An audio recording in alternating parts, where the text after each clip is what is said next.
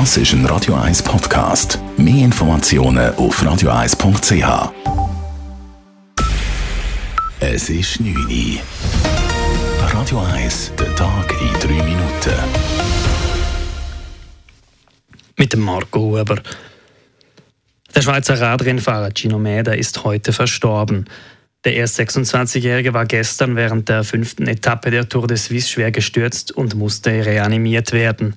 Heute erlag er im Spital seinen schweren Verletzungen. Nach dem tragischen Unglück fand heute Nachmittag eine Gedenkfahrt statt. Dies hat die Tourorganisation zusammen mit Gino Mäders Team und mit seiner Familie entschieden.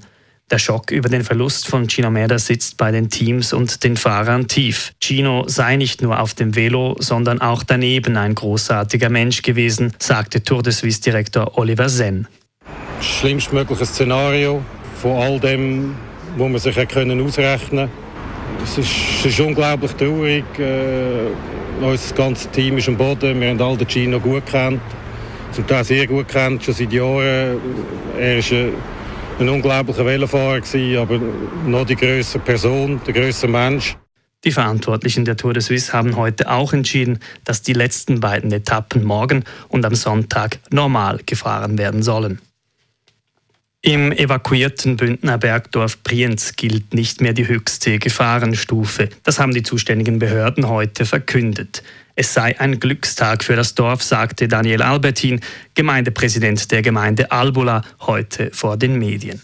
Heute dürfen wir sagen, heute ist einer der besten Tage seit der Evakuierung. Lange. Das Abwarten auf den Berg war lange.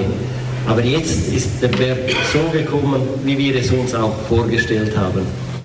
Letzte Nacht ist ein großer Schuttstrom im Bereich der sogenannten Insel, also des besonders instabilen Teil des Berges, heruntergekommen, erklärten die zuständigen Behörden heute. Nun sei der Berg erstaunlich ruhig. Dennoch können die Einwohnerinnen und Einwohner noch nicht zurück nach Brienz. Der liegen gebliebene Schuttstrom sei noch instabil und es könnten sich bei Niederschlag auch Moorgänge ereignen.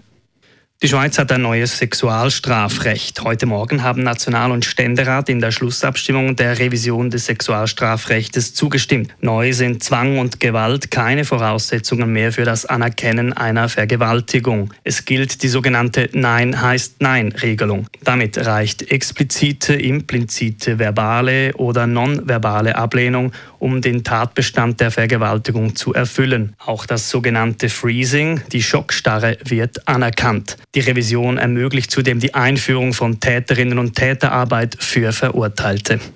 Ab dem 1. August ist in der Schweiz die digitale Autobahnvignette erhältlich. Der Bundesrat hat heute die nötige Änderung in der entsprechenden Verordnung gut geheißen. Diese E-Vignette wird als Alternative zur bisherigen Klebeetikette angeboten. Der Preis liegt bei beiden Vignetten bei 40 Franken. Wie die Vignette genau umgesetzt werden soll und wo es sie zu kaufen gibt, will der Bund in den kommenden Wochen bekannt geben. Radio 1 Wetter. Es gibt einen schönen Abend und eine klare, trockene Nacht. Morgen dann einen angenehmen, sonnigen Tag mit wenig Wind und einzelnen Wolkenfeldern und Temperaturen von 11 bis 13 Grad am Morgen und bis zu 28 Grad am Nachmittag. Das war der Tag in drei Minuten. P. Weber's Friday Night Clubbing Show. Das ist ein Radio 1 Podcast. Mehr Informationen auf radio1.ch.